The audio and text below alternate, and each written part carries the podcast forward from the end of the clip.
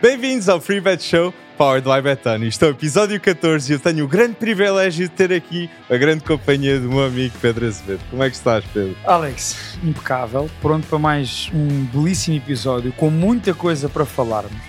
Depois de um fim de semana que teve uma escorregadela do Benfica na Liga Portuguesa, É teve verdade. um grande El Clássico com mais uma vez Bellingham a ser decisivo. Já lá vamos na parte internacional. Ballon E- Uh, pronto, a Ballon d'Or, que o Alex já está aqui a coçar para falar sobre isso. E vamos ter também, para além de outros temas, estes jogos. Mais um fim de semana, o próximo, com grandes jogos à imagem do fim de semana que agora passou.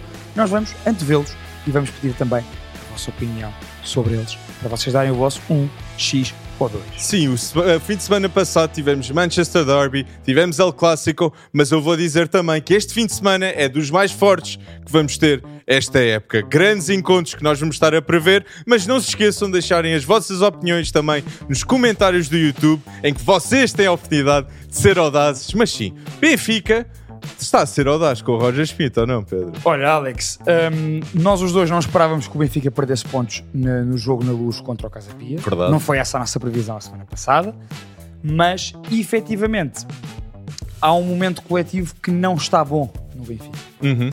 E, na minha opinião, prende-se muito com a questão da pressão alta do Benfica. Já tinha referido isso aqui.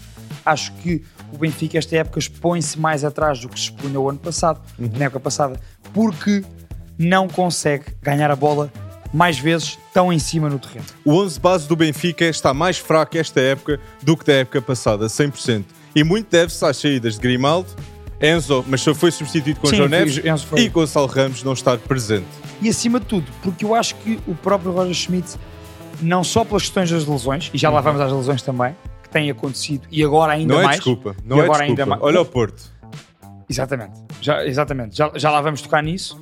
Na análise deste jogo do Casa Pia, o que é que eu acho? Acho que o Benfica ainda não jogou mais do que dois jogos com o mesmo 11. Sim, Não há essa definição do 11 titular. Ao contrário da época passada. Sim. E, e acho que é quase impossível não fazermos este paralelismo com o momento da época, da época anterior do Benfica, que foi uma época excelente. E o Benfica há um ano, esta parte, estava a jogar muito. sim.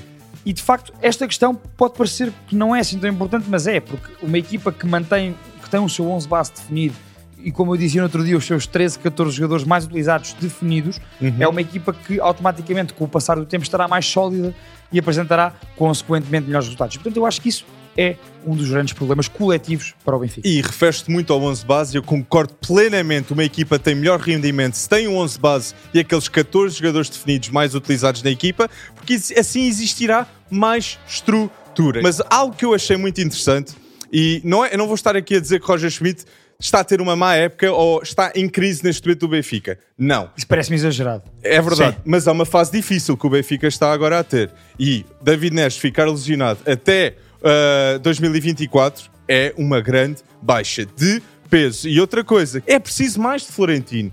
E Kokshu, quando entra, até o próprio Washington jogou melhor frente à Real Sociedade a lateral direito do que no meio campo. Eu achei que o meio campo da Real Sociedade, Zubimendi, Miquel Merino e Braiz Mendes dominaram por completo a equipa do Benfica. E foi a grande razão, não Cubo, que também brilhou, mas Sim, foi mas foi mais no meio campo. Foi mais no meio campo. Eu também acho isso. Para mim é top 10 meio campos em forma neste momento, o da Real Sociedade. O meio campo da Real Sociedade claramente sobrepôs e depois o que é que eu acho? Eu acho que Florentino hum, entra um bocadinho nesta questão da, da definição do 11 base. No entanto, eu acho que Roger Schmidt hum, percebeu e demonstrou isso no jogo com o Casa Pia, que precisa, neste, pelo menos neste médio prazo, neste curto médio prazo, um médio como Florentino. Florentino contra o Casa Pia Factos. foi o, o jogador com mais roubos de bola em campo Sem dúvida. tem aquele lance do penalti, que é um lance escusado, mas que Turbino defendeu. Olha, Sim. mais um penalti defendido por Turbino. Falámos sobre isso a semana passada.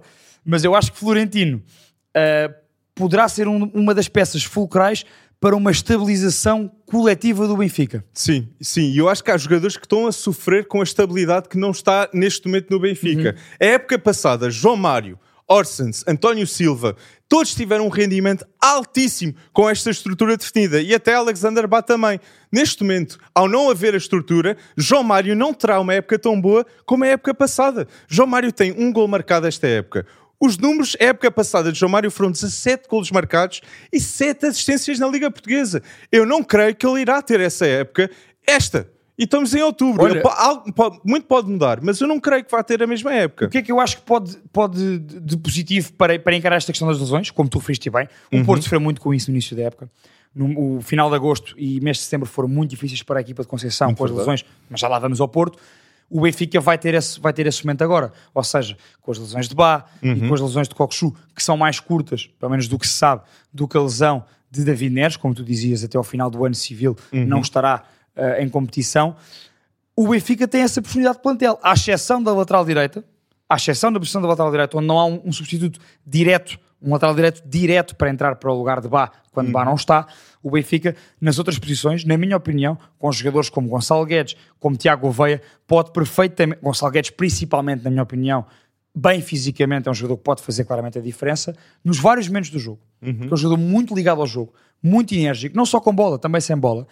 Tiago Aveia entrou muito bem, por exemplo, é um dos sinais positivos que eu guardo do, do- do jogo do Benfica contra a Real Mais Sociedade. minutos. Mas entrou muito bem contra a Real Sociedade. Verdade. Até, eu até fui surpreendido com a sua entrada nesse jogo e de facto acho que surpreendeu tudo e todos na positiva. E com estas lesões, eu penso que estes jogadores, que são bons jogadores Uhum. e que atestam, a, como tu já referiste muitas vezes, a qualidade do plantel, e então nestas posições dos homens do ataque que jogam ali atrás da ponta de lança, sem dúvida, Uhum. e eu acho que estes jogadores vão ser importantes e o Benfica terá que partir daí, agora, para encarar, por exemplo, este ciclo, este ciclo que vai ter agora, com Chaves fora. Uh, já agora pergunto, tu achas que o Benfica, uh, um X ou dois em Chaves? Eu vou dizer dois, mas vai ter um jogo com o Aroca também, Taça da Liga, e Chaves, que vão ser testes. E se Roger Schmidt perder pontos com, este, com estas equipas, ainda dificultará mais o, O, no, o Benfica. no jogo a seguir, sim. Eu, por acaso, acho que o Benfica, também vou contigo, vou dois, vou dois Benfica em Chaves, O- mas para concluir, o Benfica tem este ciclo em que eu acho que esta profundidade do plantel, volto a, re- a referir, à exceção da posição de lateral direito, esta questão da profundidade do plantel do Benfica Uhum. vai ver-se em semanas como esta que aí vem para o Benfica. Sim. E portanto acho que vai ser importante para perceber, para, para, para se perceber que de facto o Benfica tem essa profundidade e vai ter que dar uso a essa profundidade e que há jogadores que estão aí prontos, pelo menos na minha opinião, para dar o seu contributo ao coletivo. Volto a referir, para mim Gonçalo Guedes e Tiago Oveia, eh, após a lesão de David Neres, vão ser fundamentais. Um mais como titular, Guedes na minha opinião, outro mais a partir do banco, Tiago Oveia, vão ser fundamentais para ganhar jogos ao Benfica. E Bernat também vai, vai ter mais intervenção neste plantel. É, sim, já está a ter mais minutos e, portanto, eu acho que é uma questão de tempo até fazer os 90 minutos, até, até poder fazer fisicamente esses 90 minutos. Eu concordo plenamente contigo ao dizeres que o Benfica tem o melhor plantel da Liga Portuguesa. Mas acho que também é um facto que o melhor treinador da Liga Portuguesa é Sérgio Conceição. Porquê? Conhece melhor o seu grupo, faz mais adaptações tendo em conta o seu grupo também, e agora ele é o líder e a filosofia do clube está com o ADN de Sérgio Conceição também. É o, é o melhor, é melhor, é o melhor Uma coisa não se dissocia da outra, não é? Ou seja, Sérgio Conceição não se dissocia do Porto e o Porto não se dissocia de Sérgio Conceição. Exatamente, exatamente. E agora o Porto, com, a as- com recuperações de Pep e Eva Nilsson, o Porto está muito, muito mais forte. E agora, Pep, com Pep, eu tenho plena certeza que a equipa do Porto vai ser a defesa menos batida esta liga. Neste momento é, tá- é- neste momento está à frente com seis golos sofridos apenas e é com Diogo Costa, é com Pep, é com David Carmo presente, é com Jorge Sanchez mais interventivo, João Mário que está a fazer muitos brilharetes e temos Ivan Raime, Alan Varela, Eustáquio a conseguirem fazer vários papéis que são precisos para substituir Otávio. Eu acho que o Porto, defensivamente, Alex, até este regresso de Pep, o grande mérito, na minha opinião, e tu já o tinhas dito aqui na altura quando falámos sobre o clássico, estava a ser de Diogo Costa. Porque o Porto teve alguns jogos, até no Dragão, mais, mais em casa do que fora, em que até passou por dificuldades e foi exposto, exposto a muitas oportunidades dos adversários. E Diogo Costa esteve lá, disse presente. Uh, com o regresso de Pep, acho que o Porto tem tudo para estabilizar essa defesa.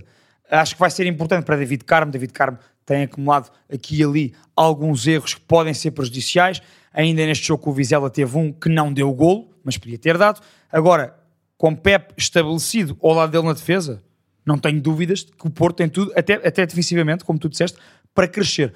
Coletivamente já acho que está a conseguir. Já está definido que Alan Varela é o sócio principal do meio campo e depois Exato. falta o sócio minoritário. Eustáquio ou Neste- Nico? exatamente. E eu acho que o Eustáquio está a corresponder muito bem. Ainda agora faz um belíssimo jogo em Vizela. Uhum. Mas também se não jogar Eustáquio, e como tu disse, jogar Nico, a qualidade também está lá. E, sim, e há mais opções com o mérito de Sérgio Conceição. E daí eu apontar o dedo Redescobriu a Roger. Schmidt. Redescobriu opções. Na época opções. passada ele redescobriu Gonçalo Ramos, Florentino. E agora, Sérgio Conceição está a fazer isso com ah, André Franco, está a fazer com Romário Baró, está a fazer com Francisco Conceição. Olha, eu e tu achávamos que André Franco ia- poderia eventualmente jogar como lateral esquerdo no jogo do Porto em Vizela Não. e até foi aquela troca de, ou seja, João Mário passou para a esquerda e Jorge Sanchez uh, jogou na direita. Eu por acaso ia te perguntar, o que é que achaste de- destes dois jogos de Jorge Sanchez? Gostei muito, gostei muito e gostei da dinâmica com Roger Sanchez e Francisco Conceição. Dois jogadores que jogaram a época passada Jogaram juntos no Ajax. Ou seja, essa dinâmica é muito vista que compreendem-se um ao outro. E esta equipa do Futebol Clube do Porto, com tantas opções, com uma dupla, a dupla já está definida na frente de ataque do Porto. É Evan Nilsson com Taremi. Evan Nilsson que marcou um hat-trick. É bom ver a confiança, o talento de um jogador que é craque que é craque, é só confiança para mim com Evan Nilsson e também já temos Eustáquio a ter um grande rendimento, Alan Varela a ter um grande rendimento e Chico Conceição, Galeno, uh, Ivan Raime, isto são opções a- a- pa- para uma equipa é, é na frente de ataque surreais. PP, Ivan Raime, Taremi, Galeno, like Evan Nilsson, isto são vários jogadores ofensivamente muito aptos para fazer a diferença. E é isso que os, que os dragões têm para utilizar esta época. Alex, quando falas da dupla de ataque, é importante referir isto. Também aí, acho que é importante estabelecer rotinas. Sim. Ou seja, o Porto tem quatro bons pontas de lança. Para mim, dois deles são melhores que os outros. Concordo. Eu acho que Taremi e Evan Nilsson são, já, já, já, já não é de agora, já Sim. vêm de, de outras épocas, são muito bons avançados. Tony Martinez e hum, Fran Navarro também são muito boas opções. Mas enquanto dupla, de se conhecerem um ao outro, de saberem, por exemplo, o, o, o, o primeiro gol do Porto, Sim. que nasce da grande penalidade que Evan Nilsson sofre no lance com Bruno Wilson, é um lançamento que parece inofensivo e do nada parece que Taremi já sabe que nas suas costas, naquele espaço livre, vai aparecer Evan Nilsson e de primeira dá aquela bola de calcanhar para Evan Nilsson. Ou seja, esta conexão é importante e, portanto, também estabelecer na frente de ataque para um Porto mais produtivo ofensivamente será importante essa dupla Taremi-Evan Nilsson. E Evan Nilsson, sem lesões, é e pode ser um jogador importantíssimo para esta época do Porto. Melhor tem, marcador. muita, tem muita qualidade sem lesões, pode ser um, sério concorrente a melhor marcador do Porto e do Campeonato Português. E, depois portanto, é chamado para a seleção brasileira. pode acontecer. Evan Nilsson, há uns anos, quando vem para o Porto, era um dos, um dos avançados com maior futuro eh, no Brasil. Sim. Eh, Falava-se nisso. No Fluminense. Evan Nilsson tem tido muitas lesões. É verdade. É um jogador que, se- com regularidade de jogo, pode atingir patamares bastante superiores. E sem dúvida que esta dupla Taremi Evan Nilsson é uma dupla que funciona, funcionará e se há bocado relevaste a parte defensiva, eu agora relevo a parte ofensiva. Acho que com um jogador como PP, com, com um jogador a entrar como Sérgio, como, como Sérgio, Uhum. sim, Sérgio Conceição, já jogou há muitos anos, também era um grande jogador. Como Francisco Conceição, Sim. com as opções de banco como Gonçalo Borges, com a vinda de lesão de Ivan Reimer quando vier, Galeno, que também não jogou agora por, por lesão. O Porto aqui ofensivamente poderá ter um ataque de fogo, mas mantendo titu- na titularidade a dupla Taremi e Evan Nilsson. Porto, Porto é um sério candidato ao título em Portugal neste momento. É defesa menos batida, com as lesões todas que houve esta época, com Fábio Cardoso não tão presente, com Pepe, com Marcano. Pepe está de volta. Marcando fora a época toda. Exatamente, já tem a dupla de ataque com Sim. Nilsson e Taremi, já está estabelecido. E depois temos PP, Ivan Raime, Galeno, Francisco Conceição, Gonçalo Borges, todos jogadores que irão melhorar. É isso. Há esse talento extra para fazer subir a produção dos avançados, eu acho. Porto vai, Porto, e Porto vai passar na Champions League também. Por isso isto pode ser uma grande época para Sérgio Conceição no Futebol Clube do Porto, que vai estabelecer-se muito mais como o melhor treinador da Liga Portuguesa. Eu tenho de dizer isto. Ó, Alex, e eu também tenho que dizer o seguinte: o Sporting uh, foi jogar à Polónia, teve uma contrariedade. Mas o Porto ganha o Estoril? Ah, pois não, pois não exatamente. Desculpa lá, estou a Porto ganha o razão. Estoril, olha que o Estoril está a jogar bem. E eu acho, eu acho, não, mas, eu- mas, mas é que eu acho que o Porto está neste momento, ou seja, eu acho que o Porto está neste momento de estabilizar e, portanto, vou claramente Porto. É, é mais uma Vou vitória do Porto. Futebol Clube Porto, que nos últimos quatro jogos, nove gols e só um gol sofrido em todas as competições. Um grande encontro na Champions League e foi ali que só sofreram um gol em Pois todas foi. as competições. Jogo começaram a perder. Dizer isto, então vamos os dois, um Porto, porque o Porto joga em casa, recebe o Estoril. Sem dúvida. Alex, falava teu da, da, da Polónia, da deslocação do Sporting à, à Polónia para a Liga Europa, que começou logo mal com a expulsão de Gyökeres, e eu pergunto-te, porque para os menos atentos, podem pensar, ah, mas no segundo lugar dá para passar uh, aos oitavos de final da Liga Europa. Não dá. Uhum. Uh, com, a, com a reconfiguração das competições europeias na Europa, com a, portanto, com a criação da Conference League, um, para irem mais equipas para a Conference League, reduziu-se o número de equipas na Liga Europa e só o primeiro classificado de cada grupo passa diretamente aos oitavos de final da Liga Europa. Ou seja, os segundos classificados dos grupos, posição onde o Sporting se encontra neste momento, atrás da Atalanta e em igualdade pontual com o Sturm Graz, um, vai ter que jogar um playoff com as equipas que caírem dos terceiros lugares da Liga dos Campeões. A minha pergunta é esta, Alex, uh, e, e, o que eu te proponho abordar aqui, uh, com, o castigado, uh, com o castigo de Jóqueras, achas que o Sporting poderá perder alguma força nesta luta com a Atalanta? Porque para mim a luta é com a Atalanta. O Sporting tem que olhar para a luta do primeiro lugar. Sim, sim, sem dúvida. Eu acho que o Sporting irá passar na Liga Europa, mesmo com esta dificuldade. Em primeiro, ou seja, em primeiro lugar. Em primeiro lugar, não. Acho que em primeiro ou seja, lugar irá ao playoff, irá ao playoff e o Sporting irá, irá conseguir passar para, uh, para, para a fase de knockout. Para os oitavos de final depois Exatamente. da Liga Europa. É, mas sim, a expulsão de Guilherme do oitavo minuto é algo que eu acho que foi uma merecida expulsão. Acho que não foi intencional, como, como Ruben Amorim Não, disse. como temos visto muitos lances uh, ultimamente que são claramente involuntários que o jogador está, ou está a correr ou quer disputar a bola. Sim. Mas isso, não achaste que foi... Depois houve ali uma reconfiguração da equipa que o Ruben Amorim teve que fazer um, e eu sinto que o Sporting até marcar o golo, que até marca Uh, marca pouco tempo depois, ainda quando está com 10, uhum. até marcar o gol, até vai para cima e demonstra que claramente é superior a esta equipa polaca. Não. Depois sinto que percebeu que o momento era um momento um bocadinho baixar as linhas e acaba por, na segunda parte, ser mais ou menos dominado. Dominado é uma palavra forte porque eu acho que a equipa polaca, o Rakó, nunca jogo. dominou por completo, portanto é essa qualidade, mas acho que o Sporting uh, acabou por ser um duro revés uh, e não sei até que ponto será fácil. Eu concordo contigo. Eu acho que quer em primeiro, quer em segundo, o Sporting conseguirá ir aos oitavos de final da Liga Europa. Eu acho que isto é o Sporting mais forte que eu vi na era Ruben Amorim, sem dúvida alguma. E gostei de ver Ruben Amorim a dizer: sinto-me refletido no clube que represento. E eu acredito piamente que isto é factos, ok? Porque há experiência e há juventude neste grupo. Há experiência com Nuno Santos, Pote, Coates, Gonçalo Inácio até, tem mais de 100 jogos pelo Sporting. Há experiência e juventude. E depois Diomandé também, que é dos melhores centrais jovens do mundo sub-20. Por isso sim, eu acho que não ter o Guilherme é uma ausência grande, mas mesmo assim eu acho que o Sporting consegue passar na Liga Europa, mesmo com esta expulsão de Guilherme e não só, eu acho que o Sporting é um candidato forte a ganhar a Liga Portuguesa, acho que é um, um, candidato forte a ter uma boa campanha na Liga Europa e pode ganhar a Taça da Liga e a Taça de Portugal. Tem um grupo com muitas mais opções e um Paulinho diferente, um Paulinho confiante. Mais e, opções do que tinha ano passado, era isso que ias dizer. Exatamente. E antes do jogo com o Boa Vista, o Sporting tem 12 jogos jogados, 9 vitórias, dois empates e uma só derrota. Com a Atalanta. Uma só derrota. com a Atalanta, exatamente. Que é um jogo dificílimo, ok? Com várias opções dessa equipa e quatro vitórias seguidas na Liga.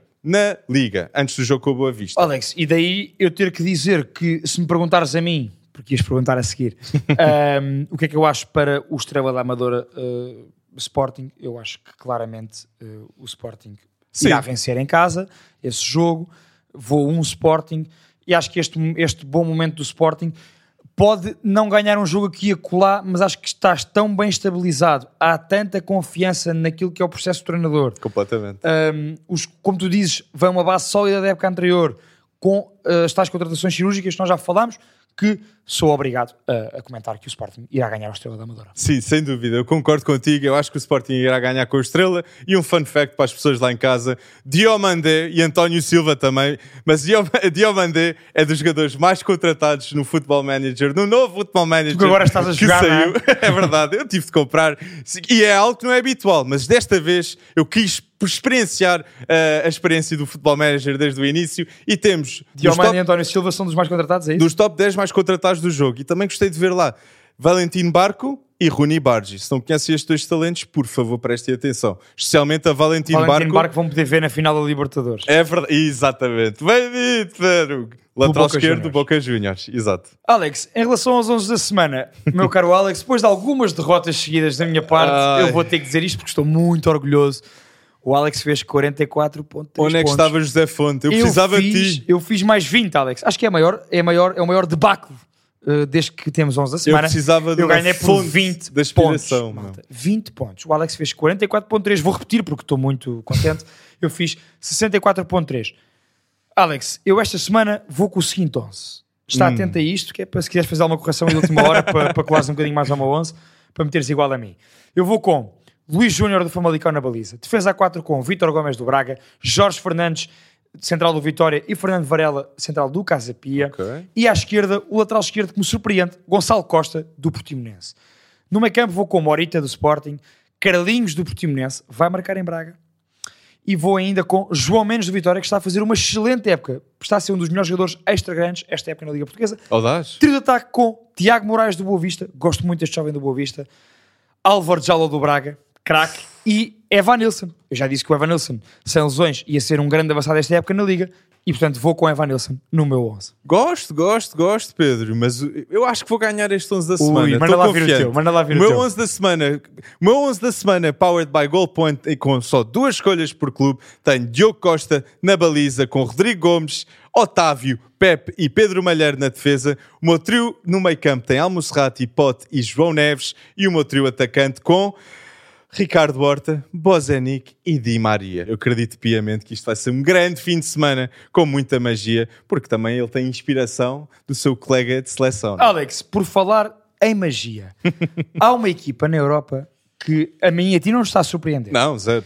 É uma equipa, para mim, a equipa mais sólida, com o melhor plantel, mais profundo em qualidade e em quantidade na Série A italiana, Inter de Milão. 100%. E se eu na semana passada estava aqui esperançoso no nosso 1x2 que a Roma, de que a Roma fosse ganhar a Milão, tal não aconteceu e não aconteceu e de forma muito justa, porque o Inter foi muito melhor, foi superior praticamente o jogo todo e tem este reforço, que é Turam, que Sim. ganhou o jogo para o Inter, com uma bela assistência de marca, atenção. Sim, Inter deve ser o favorito a toda a gente lá em casa a ganhar a Série A esta época. Porquê? Porque o Inter neste momento é a defesa menos batida na Série A e e também tem mais golos marcados neste momento.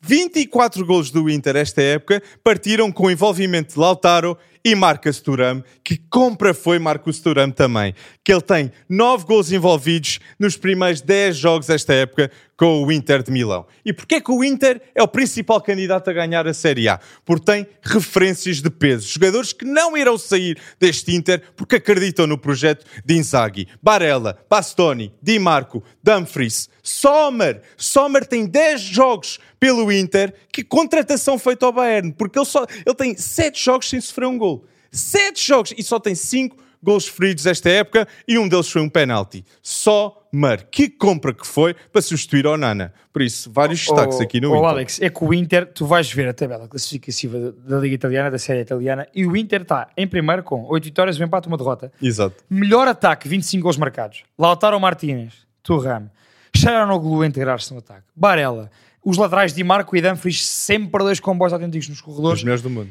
E é, como tu agora referiste, a melhor defesa.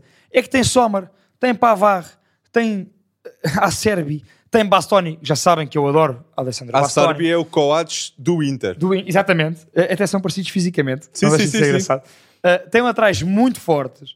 E, portanto, parece-me claramente, concordando contigo, que o Inter é a equipa mais forte. Mas a equipa que está mais em subida, eu quero dizer, e custa-me a dizer que é uma equipa da Alegre, a Juventus, Tu, tu, ok? meio, tu meio que tremes a dizer isso.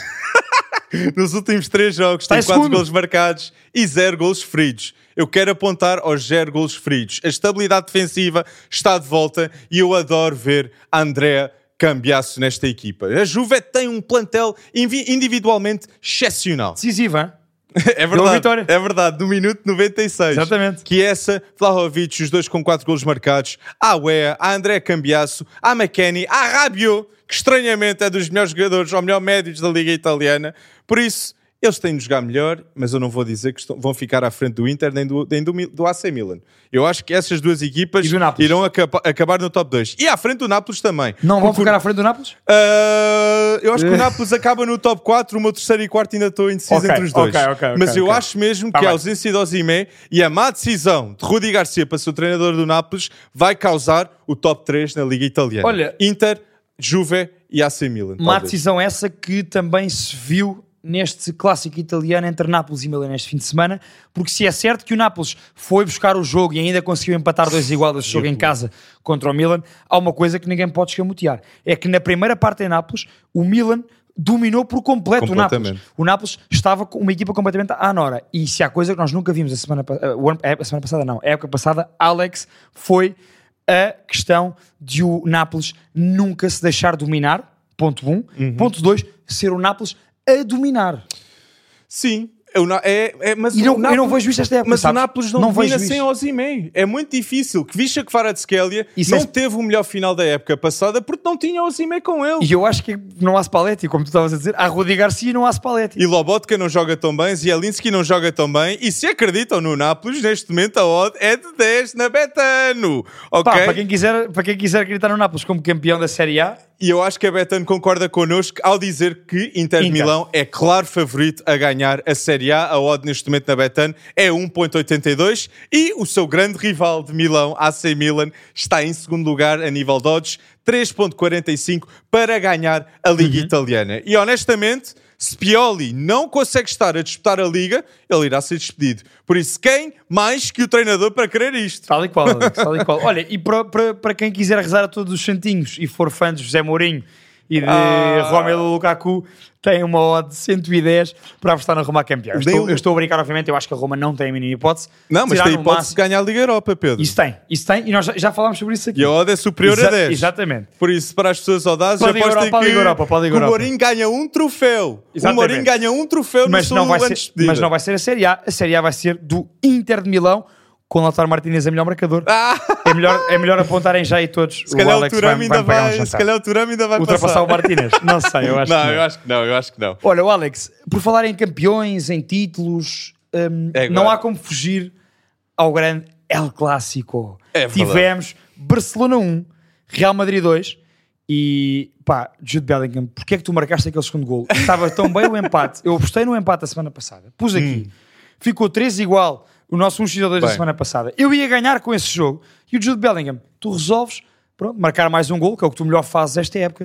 E portanto, deixares-me triste por não ter ganho. Não, tu dizes Jude Bellingham é o que ele melhor faz esta época. O Jude Bellingham é o melhor tudo. futebolista Sim. esta época, desportivamente, até outubro. Até outubro, Eu sim. vou ser audaz e dizer, se houvesse uma Ballon d'Or 2023, Lionel Messi ganha e merecidamente. 2024, neste momento, em pole position, está Jude Bellingham para mim. Jude Bellingham, 13 jogos, 13 golos, 13 assistências. Isto são números audazes e ele faz na primeira época no Real Madrid. Zidane, a melhor época que ele teve no, no Real Madrid, na La Liga, teve 9 golos marcados. Jude Bellingham já tem 10 golos marcados na La Liga e estamos em outubro. Estamos em outubro. Como é que é possível ele fazer isto? E eu digo isto, eu digo isto com confiança. Real Madrid vai dominar, dominar o futebol se conseguir trazer no próximo verão Xabi Alonso, Alfonso Davis e Mbappé. Porque Jude Bellingham e Mbappé vão ser a melhor dupla. A melhor dupla no futebol mundial. sem dúvida Xabi alguma. Alonso para o meio campo do Real Madrid, não é, Alex? Estou. Bem, mas, é um- mas eu, eu ao dizer Estou aqui. Alfonso Davis vir para o Real Madrid, Camavinga imediatamente já está no meio campo. Volta para o meio campo. Que vai ser preciso sem Modric e sem Kroos. Ou seja, temos Chouameni, Camavinga, Valverde. Isto aqui é um meio campo de luxo, novamente dito. E Jude Bellingham, obviamente. Que, eh, concordas comigo, é o melhor jogador do mundo esta época no futebol. Sim, sim, não há dúvida nenhuma. Para mim, Jude Bellingham. Não, oh Alex, e é que depois. Não há dúvida e, não, nenhuma, e, tem o, adorei. pe- e tem o pedigree dos maiores craques. Tem o pedigree dos maiores craques mundiais, Jude Bellingham. Sabes o que é que é? É que em jogos em que mesmo a sua produção não esteja a ser fantástica, como agora, no Uhum. Olímpico de Montjuic em Barcelona. Porque eu acho que Pablo Gavi anulou bastante bem Jude Bellingham. Até aos dois acho mesmo. É isso que eu ia dizer. Bellingham tem esse pedigree de craque. Uns chamam sorte, eu chamo pedigree, que é, mesmo num jogo que não esteja a correr de feição, consegue ser decisivo. O melhor jogador no de maior pressão. E, portanto, o melhor jogador em campo. Eu acho que é o mais, não o melhor, o mais decisivo. Não, o melhor, o mais decisivo. Ou Lewandowski. É por Lewandowski que estás a dizer isto? Não, não, não. Eu acho que Gavi teve mesmo muito bem. Ah, ai, não, ok, ok. Gavi Ou seja, foi muito Jude bom. Bellingham marcou os dois golos, ganhou o jogo. Eu é- acho que naquilo que é o jogo jogado durante o jogo, Gavi foi melhor. Percebes o que eu estou a dizer? Daí eu achar que Jude Bellingham é tão craque que mesmo quando não joga bem consegue ser decisivo. é verdade. E portanto, ou seja, nunca vais ver um jogo péssimo de Jude Bellingham, na minha opinião, neste Real Madrid. A verdade é que estamos em outubro e Jude Bellingham já marcou 3 golos em que foram depois do minuto 90 e foram os golos que fizeram a diferença a ganhar os Isto não é à toa. União de Berlim Isto não é à toa. e agora com o Barcelona. Um jogo de Champions League também. Jude Bellingham é a diferença e justifica custar mais de 100 milhões. Isto é interessante ser dito. Na Ballon d'Or 2024, nós iremos ter dois ingleses no top 5 para mim. Eu acho que Harry Kane vai estar nessa conversa pela campanha que irá ter Uhum. na Champions League e que está a ter agora na Liga. Ele tem 16 jogos, 17 golos, 8 assistências e Jude Bellingham 100% top 3. 100% top 3. Eu estou com esta confiança. E isto é ano de euro. Oh. Isto é ano de euro, Pedro. Verdade. Inglaterra É é, fa- ter- é favorita. Nós Sim, sabemos, sim, sim. nós iremos dizer às pessoas lá em casa. Façam lá uma espreitadela quem, quem são os favoritos da Betano para ganhar o Euro. Mas se Jude Bellingham ganhar o Euro com a Inglaterra e ganhar ou ir para uma final da Liga dos Campeões, ele é automaticamente o melhor jogador do mundo. E um dos candidatos será Harry Kane se isso acontecer também. Sim, se o Bayern ganhar. Se for o Bayern, estás a perceber? Mas o Bayern Mas eu concordo ganha. contigo, acho que o Euro será decisivo para isso. Frente ao. City. É um Bem, dos que nós já pusemos no top 5. Bem, mas o Bayern, olha- aliás, está no meu top 3 e no teu também. Mas olha só o desrespeito na Ballon d'Or de meterem o Ruben Dias 30 Ah, bem, classificado. Eu, eu- eu vou dizer isto. e- 30 Minji Kim está à frente dele. E fez uma grande época no Nápoles e é um excelente defesa central, mas vamos lá ver uma coisa. Mas é melhor- Dias é o melhor defesa central do mundo. Factos. Ruben Dias foi o melhor defesa central na Liga dos Campeões, no clube que venceu a Liga dos Campeões, na Premier League, no clube que venceu a Premier League, na FA Cup, no clube que venceu a FA Cup. E Ruben Ruben- Dias venceu o Treble. E Como Ru- é que está em 30 lugar? E Ruben Dias nunca perdeu uma Premier League Oh, no Man. City. E Ele tinha- é a e- diferença e, tinha, na e defesa. tinha que estar, para mim, não é só questão de estar em 30 é que Ruben Dias é top 10 jogadores do mundo. Uh. É o melhor, Se- ce- é o, é o melhor central do mundo. É o melhor central do mundo. O melhor central do mundo ganhou a Champions, a Premier League e a FA Cup. Sim. No melhor clube do mundo na atualidade. Fez o triplete europeu. Verdade. E estamos aqui a fazer rankings. Estamos a fazer rankings, eu quero dizer aqui Manda vir, o manda meu vir. top 5, ó, o quem deveria ter estado no top 5 da Ballon d'Or em Do quinto para o 2023 primeiro, o teu- para mim. ok. Sim, sim. Número 1, um, Messi. Lionel Messi merece a Ballon d'Or e merece ganhar em 2023 na minha ótica. Ninguém conseguiria fazer o que Messi fez no Campeonato do Mundo pela Argentina. Tem de ser dito. E até, até agora, a Argentina tem 20, go 20, jo- ah, 20 golos marcados e 0 sofridos em 2023, com Lionel Messi na seleção. Mas repetindo, o meu top 5 da- da Ballon d'Or de 2023 tem Lionel Messi 1, Haaland 2, Kevin De Bruyne 3, 4 Kylian Mbappé e Rodri 5. É insubstituível nesta equipa do Man City. Neste momento, Rodri e três jogadores estão no top, três jogadores do Man City numa top 5 da Ballon d'Or e eu acho que eles merecem essa importância. Certo. E costumo não dizer Vinícius. Eu só, eu só troco contigo a questão Messi-Haaland. Isto é uma discussão antiga entre mim e ti. Eu percebo perfeitamente, no entanto, percebo perfeitamente que seja Messi a ganhar a Ballon d'Or. Ou seja, para mim era tão meritório ganhar Messi como ganhar Haaland. Em ano de conquista do Mundial, não há, em época de conquista do Mundial, não há como fugir a essa questão. Não há. E de facto, Messi foi decisivo na Argentina. E mesmo não fazendo uma época boa, no, no PSG fez uma época muito melhor do que a maioria dos jogadores no mundo. Sem dúvida. Quando eu digo uma época não boa, é uma época não boa para aquilo que Messi nos habituou. Vou- E portanto, os standards são sempre tens e os dados não tens? Messi tem 56 jogos, 42 gols e 26 assistências. Pronto, ou seja, E ganha o campeonato do é mundo. isso que eu ia dizer. E portanto, mesmo para quem considera que Messi não fez uma boa época, estes números provam tudo São e não só os números. O que nós vemos com os olhos também, também nos dizem muito. E de facto, uh, Messi.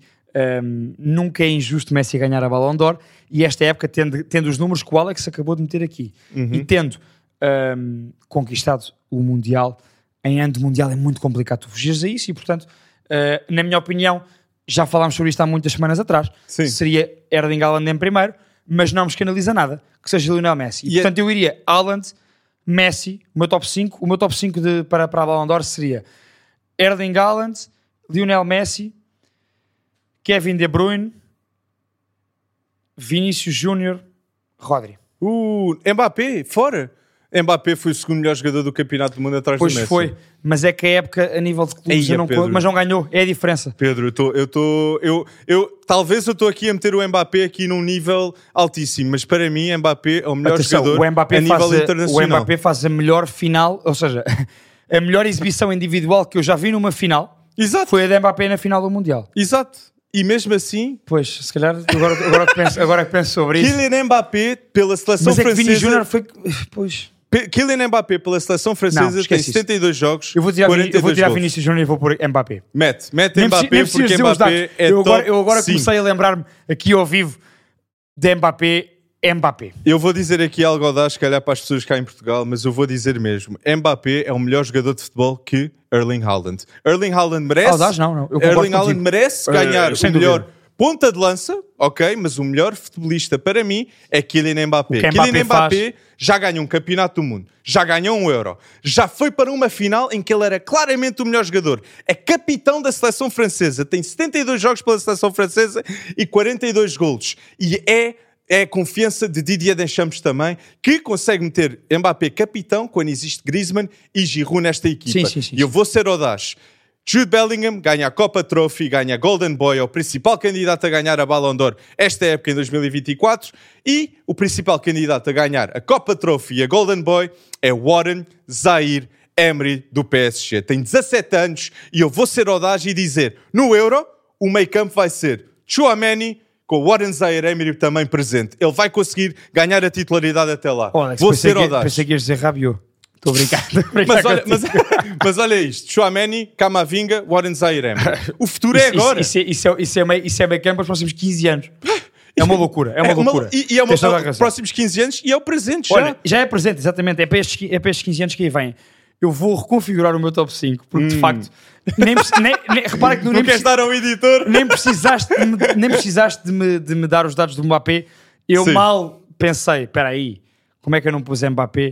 Para mim, sem dúvida, o meu top 5, ou seja, com a questão Messi que já falámos, para mim também Sim. é justo. Eu iria Haaland, mas é justíssimo que seja Messi. Eu vou Haaland, Messi, De Bruyne, Mbappé, Rodri. Mas é, Agora bom, sim. mas é bom ver Vinícius Júnior no top 10 e Ah, nós, sem dúvida, acreditamos, nós acreditamos no potencial de Vinícius ser de Ballon d'Or, tal como Ancelotti estatou esta semana. E Vinícius Júnior pelo Real Madrid tem 235 jogos, 62 golos e 67 assistências. Isto são números de Galáctico que consegue jogar ao lado de Mbappé e Jude Bellingham um dia. Vinícius Júnior. Imagina. É- Olha a estrutura que o Florentino Pérez esquece está a isso. fazer. Imagina, isso vai ser Novo impressionante. estádio, Kylian Mbappé a chegar, Xabi Alonso a substituir Ancelotti.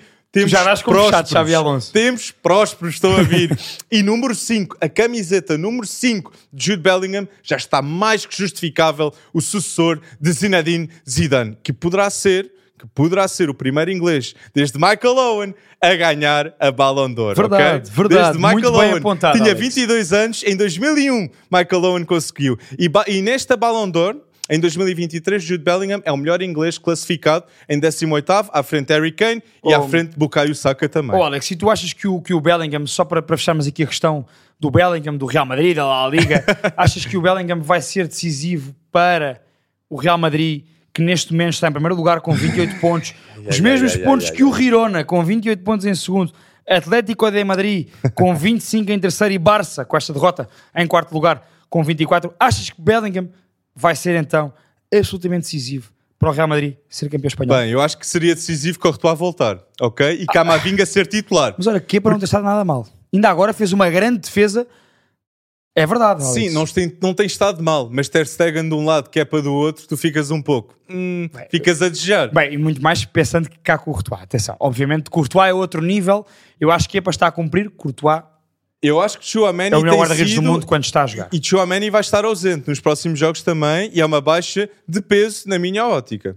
Hum, Perguntava-te, Alex. eh, Não, isso sem dúvida, esquece isso, eh, completamente. E, e- e o Chouameni, só para acrescentar aqui uma coisa, dá, dá- dá algo que o Real Madrid eh, tinha pouco e que quando Chouameni tinha pouco, ou seja, E quando se- perde se Casemiro, Kroos não for titular, eh, o Casemiro, pronto, obviamente Chouameni também dá essa recuperação. Uhum. Mas mais à frente, Chouameni tem uma meia distância fabulosa. fabuloso. É cada tiro que sai do pé de Chouameni, E- com- sempre com critério. E eu acho que, não jogando Kroos, est- eh, Chouameni é um jogador para fazer esse aproveitamento. O melhor médio defensivo em clubes, para mim, é Rodri no Man City. Mas o melhor médio defensivo em seleções, para mim, é Aurélio Chouameni, ok? Ele é muito, mas muito bom e fulcral para a equipa da França jogar como joga com Kylian Mbappé. Mas perguntaste Ah, sim, perguntei. Quem ganha a achavas- Liga? Exatamente. É um facto que neste momento o melhor jogador da La Liga é Jude Bellingham, mas eu vou acreditar que o Barcelona vai ser audaz e vai ganhar a La Liga novamente. A odd na Betano está 3,30. É, Não está como favorito. Está atrás do Real, não é? Real Madrid com 1,44. É o claro favorito para a Betano. E olha o Mas eu, também, como Blau, 5,90. Blaugrano, eu acredito no Barcelona. Acredito porquê?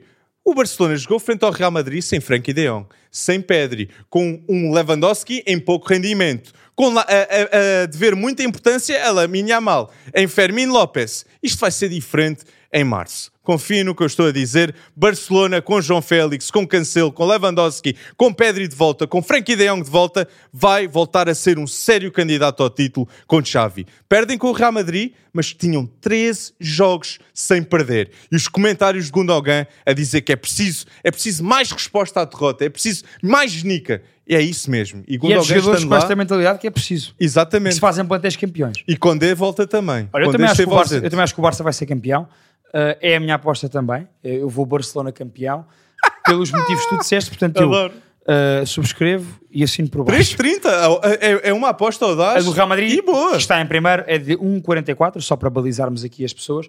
Eu vou claramente Barcelona. Mas aqui um pri-bet, pri-bet, pri-bet pri- para a próxima época é se, se for Xabi Alonso, logo no início da época eu digo que Xabi Alonso ganha a época da Liga com o Real Madrid. se for, mas isto é muito pri-bet. Alex, um, falando em do Barcelona, perguntar-te em relação às previsões para este próximo fim de semana. Ai, que jogo. Real Sociedade, Barcelona e eu despacho já, eu vou empate. O Barça não ganha sem Sebastião. Barça, eu entendo o teu empate, é um jogo de tripla. Eu acho que todos os adeptos do Benfica também concordam com o que estou a dizer. Mikel Oyarzabal pode marcar Uhum. em qualquer momento, mas eu vou Barcelona, porque é preciso uma resposta a esta derrota frente ao Real Madrid. Barcelona. Vais Barcelona, muito bem. Ainda em Inglaterra, Alex, há dois grandes jogos. Temos o Newcastle Arsenal e eu vou X. O, Arsenal não ganha em Newcastle. Uh, eu vou Newcastle. Vais eu Newcastle. vou ser audaz e vai ser a primeira derrota do Arsenal esta época. É audaz. Bastante. Newcastle. Tottenham Chelsea, Alex, Derby Londrino, eu vou Tottenham. Eu vou, Um Tottenham. eu vou um Tottenham também. Eu acho que James Ok. Madison ao lado de Szoboszlai foram as melhores contratações da Premier League.